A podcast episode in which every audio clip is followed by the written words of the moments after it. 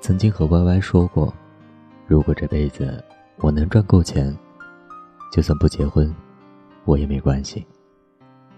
Y Y 说他也是，在没有遇见那个人之前，我们对结婚一点概念都没有，总觉得自己还小，说结婚还太早了。直到后来某天听闺蜜说。她要结婚了，接着去当了伴娘，才真的觉得，原来结婚离自己那么近。我还记得那时候当金童玉女呢。昨天发了一条话题：你想过结婚吗？是和谁呢？他还在吗？后台的留言很多都是一样的，他们说。想过，可是他已经不在身边了。原来我们最想结婚的人，他都没有和我们走上红毯。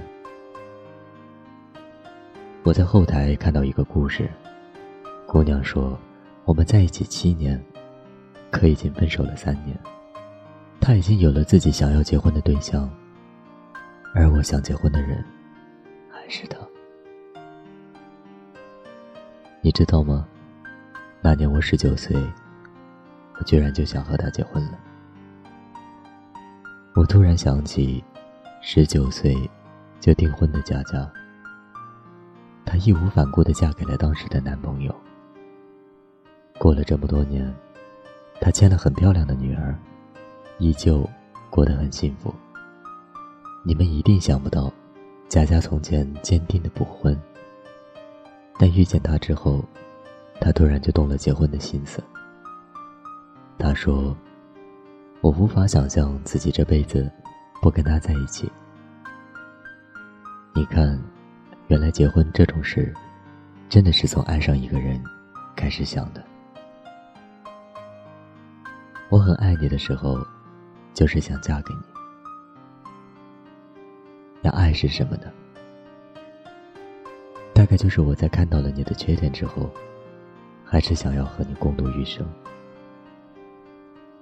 大概就是一个坚定的不婚主义者，强烈的想和一个人结婚。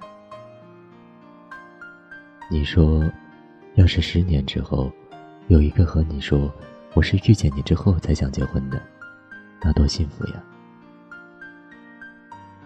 其实你不是不想结婚，你是还没遇到那个想让你结婚的人。你总会遇见一个人。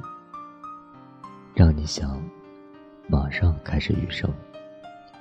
那时我会告诉你，遇见你之前，我没想过结婚；遇见你之后，结婚，我没想过别人。